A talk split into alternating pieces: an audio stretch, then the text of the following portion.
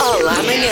É quando atendemos o telefone, dizemos estou. Estou sim, senhor, estou. Gosta de estar. Gosto de estar. Podia não estar. Exato. ex- Convém estar. Convém estar. Estar ou não estar, se Estou, estou em casa e atendo. não estivesse azar. Mas se tivesse, não atendia. Estamos aqui. Prefere estar ou ser. Estar. Ainda bem que estamos. Está bem? Estou ao telefone. Ainda bem.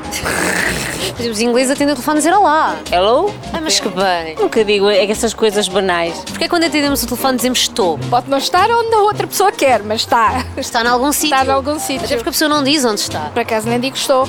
O que é que a senhora diz? Olá. Se eu conhecer a pessoa, é oi. No, no Brasil não se diz estou. O quê? Porque é quando nós atendemos o telefone dizemos estou.